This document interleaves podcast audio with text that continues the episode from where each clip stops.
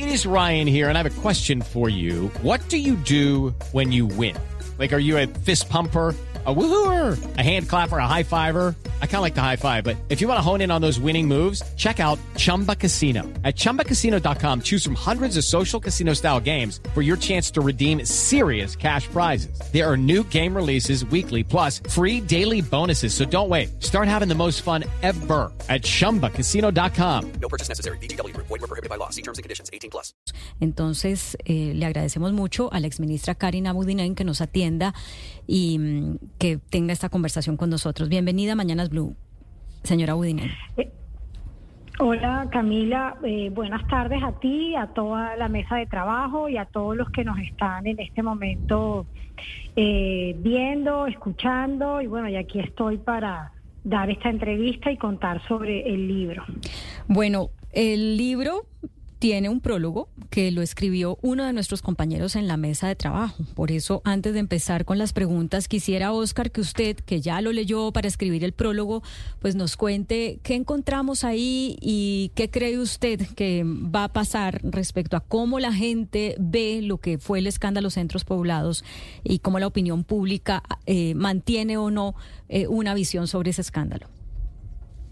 Eh, sí, Claudia, eh, el libro es eh, la versión de, de, la doctora Abudinen, de la exministra Karen Abudinen. Es su versión de los hechos, de cómo ocurrieron estos, estos hechos que derivaron, que todo el país conoció como el escándalo de, de centros poblados. Y es un libro muy documentado porque, por supuesto, ella tiene información de primera mano, tuvo información de primera mano, muchos documentos desconocidos, inéditos, y, esta serie de, documentos le sirvieron a la doctora Widen para eh, mostrarle al país, eh, mostrar su versión, su verdad, lo que ella llama su verdad de lo que ocurrió con estos hechos. Y me pareció importante también destacar, eh, Claudia, la oportunidad del libro, porque digamos, siempre escuchamos a muchas partes involucradas en el escándalo y la doctora Budinen decidió en su momento guardar silencio, no dio declaraciones, no dio entrevistas y aparte de porque además tuvo que vivir unas circunstancias personales muy complicadas, muy complejas, y eso la llevó también a guardar silencio hasta que ahora decidió escribir el libro. De tal manera que ahí lo que se va a encontrar y lo que van a encontrar los, los lectores, y encontré yo cuando conocí los manuscritos que me llevaron a escribir el prólogo, es su versión, es su verdad de lo que ocurrió con centros poblados, Claudia. Exministra Karen Abudinen, ¿qué dice usted en su libro que no se conozca del proceso judicial por el caso Centros Poblados? Eh, primero que todo, Claudia, ¿cómo estás? Eh, tuve ahorita una confusión, como dicen por ahí, un lapsus. No se preocupe. Bueno, realmente el libro es el recuento de todo lo vivido, de todo lo que lo que me pasó, de la situación tan dolorosa además que estaba viviendo en medio de la de la muerte de mi madre, alrededor de de, de tantas eh, hipótesis que se hacían y la forma como fuimos engañados en el Ministerio de las Tecnologías y Comunicaciones, que se hizo todo lo que humanamente hubiera podido hacer cualquier persona que ostentara el cargo de ministro, hice todo lo que estaba en mis manos y esto fue, esto es lo que explico detalle a detalle. Yo creo que era importante hacer este recuento histórico para la vida, para mi familia, para, para los ciudadanos, para la gente, porque al final del día, eh,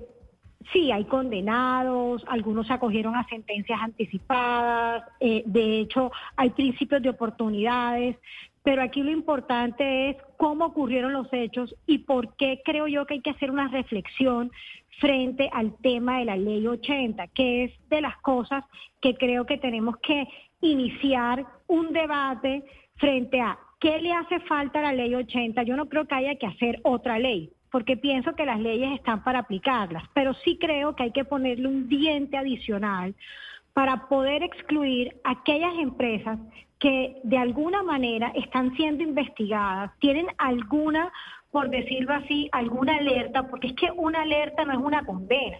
Y ahí es donde tú no tienes la herramienta para poder de pronto eh, decir, esta empresa la voy a excluir del proceso, esta empresa no va a ir dentro de la, de eh, esta empresa la excluyo y aunque se presente, pues no la voy a tener en cuenta porque no, ten, no tenemos o no, o no teníamos o no tenemos esa herramienta para poder lograr. Entonces yo lo que creo es que en el libro eh, hay bastantes reflexiones frente a las bodegas, por ejemplo, que creo que a veces ni nosotros mismos entendemos cómo un contenido puede llegar a 90 millones, o sea, a 90 millones de usuarios, de impresiones, cómo eso puede afectar la psiquis inclusive no solo de mi persona y mi familia, sino inclusive de todas las personas que estaban trabajando en el Ministerio de las Tecnologías y Comunicaciones.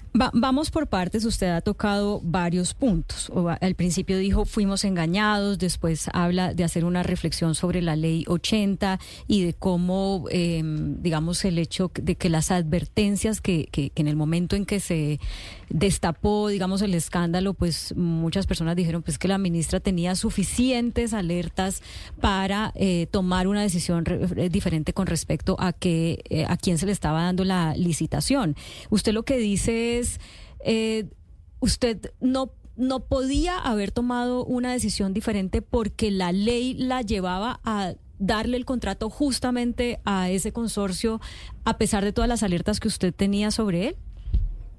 Lo que pasa aquí, Claudia, y es importante, es que ellos cumplieron con todos los requerimientos, tanto técnicos como jurídicos como financieros. Eso es lo primero que tengo que decir. Dos, la empresa presentó una oferta, que era además una oferta cerrada, que cumplía con todo el tema de más tiempo, más velocidad, eh, mejor servicio, más años. Entonces, eso también conllevó a que esa empresa tuviera, no solamente, eh, digamos, cumpliera técnicamente, sino que también cumpliera eh, proponiendo más cosas y más beneficios para los ciudadanos.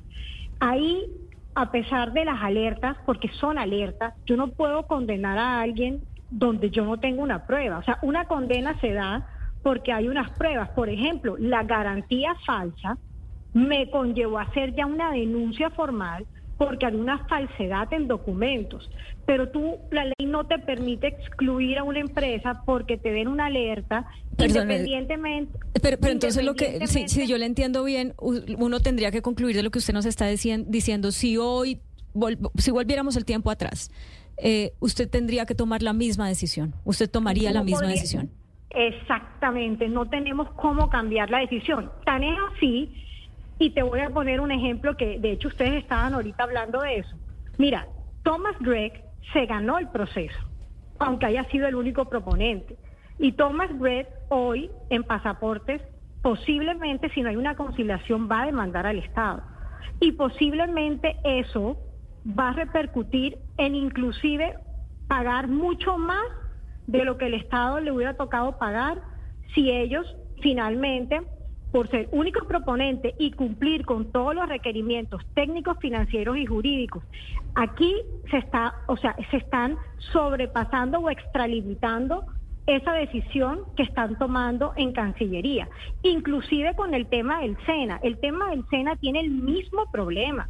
El tema del SENA también a nosotros los ciudadanos de nuestros impuestos nos va a tocar pagar unos recursos porque finalmente el SENA cumplió con todo. No habría por qué no darle la licitación porque la ley es completamente clara. Entonces, sí, yo entiendo que el presidente Petro dice, único proponente no, pero la ley no te está diciendo que si tú tienes un único proponente, debes, eh, debes desistir del proceso, porque la ley es clarísima y en esta ley se valen únicos proponentes. Entonces, imagínate tú que yo no hubiera dado, o sea, que yo no, que el comité evaluador después de evaluar no se hubiera adjudicado a centros poblados es que, yo, es que quería, quería reparar en una cosa eh, y también quitando, por supuesto, todo el tema del robo y la malinformación y el lado humano que recayó sobre usted. Yo quería hablar puntualmente del proceso porque eh, hasta ese momento había sido el contrato más importante de toda la historia de ese ministerio. ¿Y qué responsabilidad de usted para abajo hay de tantos funcionarios que tiene un ministerio que se le otorgue eh, pues la región A a esa empresa? Que hubo dos fallas gravísimas. Una, la que usted nos acaba de decir, pues que el interventor avaló un desembolso de 70 mil millones cuando había documentos falsos. Y dos, entiendo yo que la gente empieza a detectar esto porque hay un comité que evalúa que hay retrasos en las obras en el cumplimiento del contrato. Entonces, de usted para abajo, o me dirá usted quién fue el responsable, pues hubo fallas de tal calibre para el, para el contrato más importante de toda la historia del ministerio. Yo ahí quiero como ser muy clara.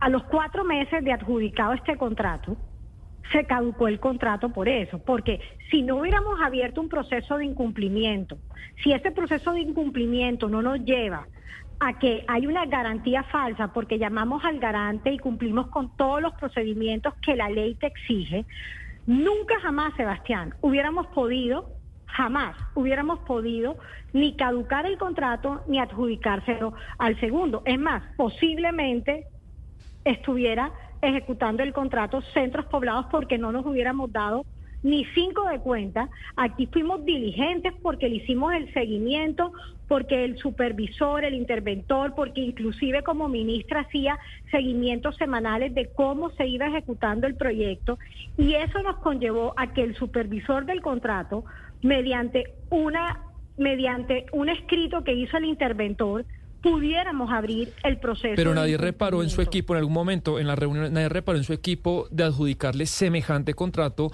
a, a una unión temporal que no tenía eh, el histórico, tanto tecnológico como contractual, de, de hacer ese tipo de inversiones, porque sí, a, a diferencia de Claro, que fue el que se ganó la otra región, esta región era totalmente inexperta, esta unión temporal, nadie en su equipo en algún momento reparó, oiga, estos de pronto son unos amateurs para esto.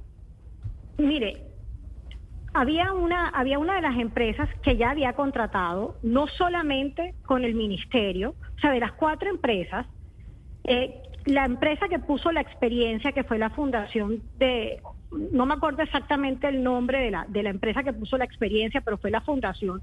Esa empresa ya había tenido contratos anteriores con el ministerio, inclusive, no solo con el ministerio, con diferentes ciudades del país.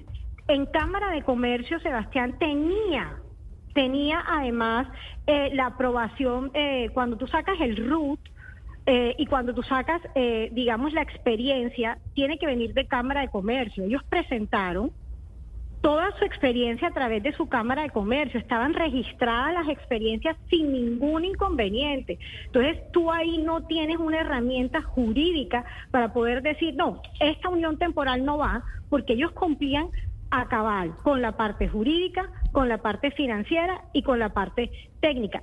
¿Qué le digo yo? Como además aquí en Colombia, que por eso digo hay que tener una herramienta que te pueda llevar un poco más allá, porque todo es digital y tú los documentos no puedes decir que un documento es falso si alguien no te lo denuncia. Y en la y en la audiencia de adjudicación nadie denunció que ninguno de los documentos era falso. Todo lo vinimos a saber por ese seguimiento constante y caducamos el contrato. Es más, le voy a decir algo que, que quiero que también los oyentes entiendan. La caducidad no es cualquier pena. La cadu- caducar un contrato no es solamente caducar el contrato del ministerio. A ellos les suspendieron todos los contratos que tenían con el Estado, que eran más de 4 billones de pesos. Entonces yo lo que creo es se hizo lo correcto, se protegió un billón de pesos, porque hay que pensar que el contrato no solamente era de 70 mil, sino era de 1.7, se protegió 70, se protegió un billón de pesos. Eh, los criminales confesaron, ellos ya algunos tienen sentencias, otros ya están en preacuerdos, principios de oportunidades, también en la Contraloría están haciendo todas las investigaciones, así como en la Procuraduría, y hemos hecho todo o se hizo todo lo que en ese momento se tenía que hacer para que el segundo, que inclusive lo alcancé a anunciar, que era ETV, pudiera ejecutar el contrato. Y gracias a las decisiones, yo entiendo que yo entiendo la situación, entiendo todo, pero gracias a esas decisiones, hoy el contrato se está ejecutando, hoy hay más de 8 mil colegios conectados, te puedes meter en la página web del ministerio, que lo puedes mirar y son y es son son colegios que van a estar conectados a 11 años, o sea, realmente lo más importante es que hoy los niños sí están conectados. El mito que los niños no están conectados y entonces uno se pregunta y perdóneme por alargarme, bueno, y los 70 mil. Hombre, los 70 mil están en manos de los criminales. Eh, los 70 mil adicionalmente se ha recuperado una parte que lo ha hecho la fiscalía. Los 70 mil millones está todo el Estado y todo el aparato buscando la forma de poderlos recuperar, pero el fin, el objeto de la conectividad se está dando y hoy estos Exministra. colegios en las zonas rurales que no tenían internet, hoy están teniendo internet. Sí, eh, ex ministra Audine, eh, a ver, esto que estamos viendo, pues eh, salió a la luz gracias al trabajo periodístico de, de una colega de Paola Herrera. Y usted en este proceso eh, lo ha dicho, eh, usted se considera una víctima en este proceso. Y le quiero preguntar si dentro de esto que usted nos está describiendo y dentro de lo que ha pasado, usted reconoce que en algún Hello, it is Ryan, and we could all use an extra bright spot in our day, couldn't we? Just to make up for things like sitting in traffic, doing the dishes, counting your steps, you know, all the mundane stuff. That is why I'm such a big fan of Chumba Casino. Chumba Casino has all your favorite social casino style games that you can play for free anytime, anywhere with daily bonuses. That should brighten your day a little. Actually, a lot. So sign up now at chumbacasino.com. That's chumbacasino.com. No purchase necessary. VGW Group. Void were prohibited by law. See terms and conditions. 18 plus. un punto o que en algún momento hubo falta de pericia suya, falta de conocimiento de lo público por parte suya o de su equipo para haber manejado bien esta situación y que no hubiera desencadenado en lo que pasó? Mire, se hizo todo con rigurosidad. Todo lo que teníamos en nuestras manos. O sea, es que la ley 80, y perdónenme y vuelvo y lo digo, entiendo de pronto, y quiero también aquí, eh, creo que, que Paola, y, y voy a ser como muy franca, Paola Herrera, obviamente ella y muchos otros medios más nos alertaron de la situación. Pero es que una alerta no es una prueba. Una alerta lo único que hace es decirte, hey, revisa, revisamos y cumplían con todo, con toda la documentación, con todo lo, con todos los criterios que exige la ley 80 para adjudicar el proceso. Lo, y eso mismo lo digo es porque eso está pasando hoy, está pasando hoy Exministra. En, en- en el gobierno de Petro. Sí, pero, pero, Sí. exministra, ¿cómo es posible que una periodista se dé cuenta de algo que usted como ministra, como jefe de cartera, no se había dado cuenta? Usted dice una, eh, que es una alerta, pues lo que hizo Paola Herrera no fue una alerta, ella hizo una investigación periodística y, y la hizo muy bien, incluso ella ganó un premio Simón Bolívar, ella, ella fue premiada por esa investigación, eso fue más que una alerta. ¿Y cómo es posible que el periodismo se dé cuenta de algo que usted como jefe de cartera, pues debió haber tenido? Es decir, es que me sorprende un poco que usted no reconozca en, ningún momento que hubo eh, algún vacío o, algún, eh, alguna falta en, en su actuación o- y la de su equipo. Mire, como lo vengo diciendo, o sea, Paola investigó después de adjudicado el contrato. Antes de la adjudicación, nunca tuvimos ningún tipo, inclusive en la adjudicación como tal, cuando se adjudicó el contrato, ningún proponente dijo absolutamente nada y todo el mundo se fue tranquilo de la adjudicación del contrato. Luego viene un poco diciendo, bueno, ¿y quiénes son estas empresas? Y ahí es donde vienen a desagregar. Y en enero, después de adjudicado, en febrero, en marzo, que vienen los incumplimientos, se profundiza más sobre el tema, pero ya nosotros habíamos abierto el, el proceso de incumplimiento. Ahora, es que aquí no estamos acostumbrados a tener definitivamente funcionarios honestos, honestos en que quien se gane las cosas se, la- se las gana, se las ganó en Francalí. Y tuvimos que desafortunadamente vivir una situación compleja, sí. Y te hago otra pregunta, es que la ley 80 no la hice yo, la ley 80 la hacen los congresistas. ¿Por qué no le damos una herramienta adicional a la ley 80 para que situaciones como estas no se vuelvan a presentar? Para que realmente podamos tener herramientas los funcionarios públicos para tomar decisiones por encima a la ley, porque es que yo no puedo tomar Ministra. decisiones con toda la honestidad por encima de la ley. Sí, es ministra Budinén, mire, eh, en el libro hay una parte eh, que se refiere a los políticos, el papel que jugaron los políticos durante todo ese escándalo. Eh, de algo, el título es Los políticos que pescaron en Río Revuelto. Y hubo una clase de políticos que tuvieron un protagonismo en las redes sociales que, que sin duda alguna, bueno, fue un ataque despiadado eh, en contra de la, de la entonces ministra. Y también había unos políticos que tenían la doble condición de ser lobistas, pidiéndole que se diera el contrato usted y por otra parte estaban buscando la manera de que otras empresas se quedaran con ese contrato. Esos políticos que pescaron en Río Revuelto, eh, ministra, es ministra Budinén, ¿qué papel jugaron en realidad en todo este escándalo? Tanto los que estaban eh, eh, bombardeándola constantemente a la ministra de entonces en las redes sociales y aquellos que estaban gestionando en beneficio de terceros. Bueno, al final no pudieron jugar ningún papel ni entraron en el juego porque no lo permití porque a pesar de que me hicieron las llamadas, a pesar de que hicieron lobby, finalmente la decisión fue contundente.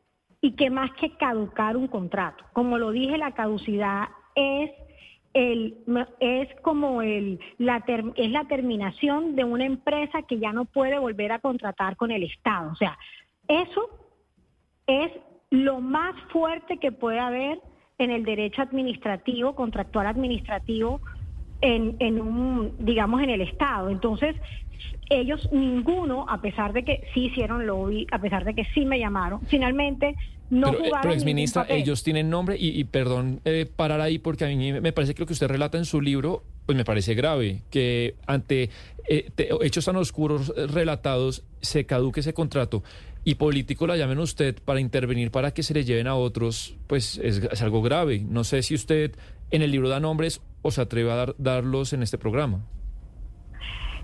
Como lo he venido diciendo, yo creo que eso ya está superado. Aquí lo importante es que nos queden unas lecciones aprendidas superadas desde el punto de vista de las investigaciones que ya se hicieron, las denuncias se hicieron en su momento. Yo no voy a volver otra vez a ese círculo, pero sí es importante dejar unas reflexiones. Pensemos en cómo podemos darle una herramienta a la ley 80. Pensemos cómo nosotros podemos lograr que esto no vuelva a pasar en el, en el Estado. Y también una lección desde, desde el punto de vista de la madurez del funcionario público para poder tomar decisiones, decisiones que permitan de alguna manera que, que, o sea, permitan como no devolverse. Yo siento que a mí, a mí un poco, por tomar decisiones tan drásticas, el mundo se me vino arriba porque había muchas cosas detrás, no solamente los políticos, no solamente quienes rodeaban, por decirlo así, los intereses del ministerio, sino también inclusive posiblemente las mismas empresas interesadas en ganarse, en ganarse este contrato tan grande y tan importante para el Ministerio eh, de las Tecnologías y Comunicaciones. Pero aquí fuimos nosotros contundentes, fuimos claros. Este libro recuenta cada detalle, cada movimiento, cada situación y como, como lo dijo Oscar, y además agradecerle por lo del prólogo, no solo eso, sino que además tiene todos los soportes del minuto a minuto de cómo íbamos tomando las decisiones respectivas. Exministra, yo, yo creo que pues usted está en su legítimo derecho de contar su versión y, y además pues todo esto viene digamos acompañado de un matoneo a su a su nombre, a su imagen que pues que muchas personas hemos cuestionado y quiero que en un momento hablemos de eso. Pero como ciudadana me quedo muy preocupada de oírla porque cuando usted dice que eh, le, si estuviera otra vez en esa situación tomaría la misma decisión, es decir, adjudicaría el contrato al mismo consorcio eh, y, habla de que realmente esto es, desde su punto de vista, un tema de, de ley 80, pues yo siento que es como de alguna manera decir, los colombianos estamos desarmados contra la corrupción y esos funcionarios en los que confiamos, como los ministros, las ministras, pues no tienen la capacidad de, de, evitar eso. Cuando uno confiaría en que esas personas que están ahí son precisamente las que conocen tanto el manejo de lo público, que son capaces de manejar las, las digamos, todas las los hilos para que para frenar que esa corrupción suceda. Y usted nos está diciendo, no, no somos capaces, no lo podemos hacer. Eso me, me preocupa mucho como colombiana. Pero, pero Claudia, ahí te digo algo, es que nosotros no somos la fiscalía. El funcionario público no es la Fiscalía General de la Nación que hace una investigación para poder juzgar a un proponente o no. Ahí es donde está el tema, no tenemos las herramientas. no tenemos los dientes para poder tomar una decisión, digamos, de investigación de una empresa que si le, porque la empresa tenga o no tenga una alerta. Desafortunadamente, yo les estoy hablando a ustedes con la verdad. Y por eso hoy encontramos, si te das cuenta, todos los días, todos los días, las noticias son una peor que otra frente a los temas que pasan en las entidades públicas porque no hay las herramientas suficientes para poder evitar, porque es que quien hace las investigaciones en este país no son los funcionarios públicos, ahí nos estaríamos extralimitando de las funciones, a menos que cambien los manuales de funciones y nosotros, cuando seamos funcionarios públicos, podamos entonces ir mucho más allá y no se nos castigue por extralimitarnos de nuestras funciones. Es que esto tiene de, un lado y del otro, o sea, es muy complicado uno extralimitarse una función y juzgar a un proponente si no tiene una evidencia para denunciarlo. E inclusive le voy a decir algo, yo hubiera podido denunciar, vamos a poner que yo me hubiera dado cuenta que el documento falso, falso, era antes de la adjudicación. Me hubiera tocado sus porque he hecho todo lo, todas las hipótesis jurídicas. Hubiera tocado suspender y esperar que la fiscalía determine que ese documento es falso, porque eso no lo puedo determinar yo como ciudadana ni como funcionario. Pero, pero, pero sí, exministra, uno, uno entiende lo que usted está diciendo, pero fíjese que con la misma ley eh, ha, ha, funcionado. Había funcionado antes y se había dado grandes escándalos, por ejemplo, el escándalo de, del cartel de la contratación en Bogotá, pero nunca, eh, pues, algo de, de, estas dimensiones eh, de lo que pasó con centros poblados. Entonces, usted está diciendo, cambiemos una ley, pero es una ley que digamos es con, bajo la misma que está que funcionaron que han funcionado otros ministros que han funcionado que han, que han tenido otros funcionarios y que no pasó esto entonces digamos que ahí es do, donde uno dice es, es muy extraño que usted nos diga cambien la ley y no reconocer que algo eh, salió mal cuando otros exministros, cuando los ministros de ahora, cuando en otros escándalos ha pasado lo mismo bajo la misma ley, pero nunca esta dimensión, es que la dimensión de centros poblados fue inmensa. Bueno, yo al contrario, yo por el contrario creo que por haber tomado las decisiones correctas y por haber caducado el contrato, se pudo establecer un segundo proponente para que ejecutara el contrato. Teníamos la prueba que era la garantía falsa y con eso podíamos eh, hacerlo. Y por el otro lado, la ley 80, y eso lo dijo inclusive Marta Soto en algunos de sus programas, no sé si ustedes saben, pero han habido más de 30 mil o no sé cuántas miles de garantías falsas en este país. Y nadie ha sido capaz de denunciarlo como lo hicimos nosotros desde el ministerio. O sea, es que de pronto, si yo me hubiera quedado callada y no hubiera dicho absolutamente nada, esta situación no hubiera pasado. Pero aquí yo no me quedé callada. Aquí yo lo que hice fue denuncié, hice lo correcto, caduqué el contrato, hice además los embargos pertinentes. Y eso fue lo que nos generó poder lograr adjudicárselo al segundo, que era ETB, a que pudieran llegar a los colegios, a, a, conectar los colegios. Y este no ha sido mi primer cargo público. O sea, yo, yo también quiero mostrarles que yo nunca había tenido una situación de esta. Yo fui directora del ICBF, fui secretaria de Educación del Distrito de Barranquilla, fui consejera para las regiones. O sea, este, esto no es, esto le hubiera podido pasar a cualquier ministro. El problema fue que yo por ser tan franca y por ser de pronto con gallardía y por hacer las cosas correctas, denuncié y eso me costó no solamente el cargo, sino me costó, les voy a decir algo, mi vida. De eso quiero hablarle ya para, para terminar, exministra Udinen. Por supuesto, pues es su versión. Eh, para eso eh, usted escribió el libro y por eso también queríamos hacer la entrevista. Y déjeme terminar con esa otra parte que usted mencionaba a, al principio, el impacto psíquico y eso que está diciendo ahora. Esto destruyó su vida. Eh, si bien pues a usted eh, la justicia no le investiga porque se haya robado plata ni nada de eso, sí es lo que ha quedado en la imaginación de un montón de gente que oyó sobre este escándalo y vivir con eso pues debe ser eh, obviamente muy complejo. ¿Qué puede usted decir de esto, de, de o del manejo de las redes sociales, de cómo lidiar con una, con, pues, con un ataque moral tan fuerte como el que usted recibió? Bueno, yo tengo que decir primero que yo obré con rectitud y apego a la ley. y eso me llevó a tener mi conciencia tranquila. Eso es como el primer punto. El segundo punto, vivir con el tema de las redes sociales es un tema de la psiquis, es un tema de la mente. Al principio me afectó muchísimo porque a mí me gusta servir, a mí me gusta estar y ayudar a los demás, porque a mí me gusta que realmente las cosas pasen, porque a veces por querer hacer mucho, y ahí creo que si tú me preguntas, bueno, Karen, ¿tú qué crees cuál fue el error? Ahí tengo que reconocer me, eh, un error, que de pronto por querer hacer el programa de los 100 mil programadores, de conectar 15 mil colegios, de 100 mil emprendedores puedan tener página web y una cantidad de cosas más alrededor de lo que se hizo del ministerio, pudo haber pasado que tanta cosa al final del día la gente no se lo agradece y lo que y lo que y lo más triste de todo es que uno queda afectado porque cuando tu, tu vocación es servir uno queda muy afectado cuando las cosas no, no pasan o dejan de pasar. Y yo quedé muy afectada por eso, porque yo decía, Dios mío, yo quiero que estos colegios se conecten, Dios mío, yo quiero que los niños tengan internet, que tengan oportunidades. Bueno, y afortunadamente hoy lo están teniendo, que eso es algo muy importante, la justicia está recuperando los recursos, pero yo sí les digo, de corazón y con amor, me, esta ha sido la peor circunstancia, el peor sentimiento que yo he tenido durante toda mi vida unido a la muerte de mi madre por COVID-19 y con la impotencia de no haber podido hacer nada porque las redes sociales fueron tan tan desgraciadas, perdóname le digo esa palabra, fueron tan duras que tener 90 millones de, de contenidos fue en 15 días ser 10 días tendencia, y mantener toda una narrativa que yo me llevé 70 mil millones de pesos cuando lo que hice fue proteger un billón de pesos.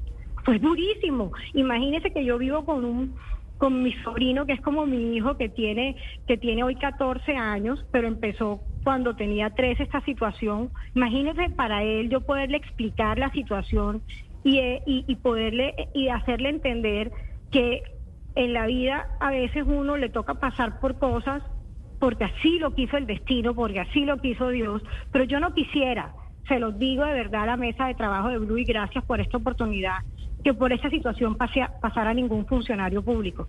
Respeto a los funcionarios públicos, hoy día los admiro más y por eso yo no he estado con agresiones hacia los funcionarios ni he cuestionado todas las cosas que han venido ustedes inclusive develando en los últimos en los últimos tres meses porque creo que, y quiero aquí ya terminar, porque creo que cada uno eh, tendrá eh, las razones y las decisiones y que ser funcionario público en este país es muy difícil y que hacer lo correcto cuesta demasiado, demasiado es demasiado. Exministra de las TIC, Karen Abudinen, muchas gracias por estos minutos con Mañanas Blue. Es la versión de ella sobre eh, el escándalo centros poblados. El libro se llama ¿Dónde están los 70 mil millones? Que tenga una buena tarde. Muchísimas gracias a ustedes por esta entrevista y ojalá pudieran leer el libro y pudieran también eh, comentarlo. Gracias y les mando a todos los oyentes eh, un fuerte abrazo. Y hey guys, it is Ryan. I'm not sure if you know this about me, but I'm a bit of a fun fanatic when I can. I like to work, but I like fun too. It's a thing. And now the truth is out there. I can tell you about my favorite place to have fun. Chumba Casino. They have hundreds of social casino style games to choose from with new games released each week. You can play for free anytime, anywhere and each day brings a new chance to collect daily bonuses. So join me in the fun. Sign up now at ChumbaCasino.com. No purchase necessary. Group. Void were prohibited by law. See terms and conditions. 18 plus.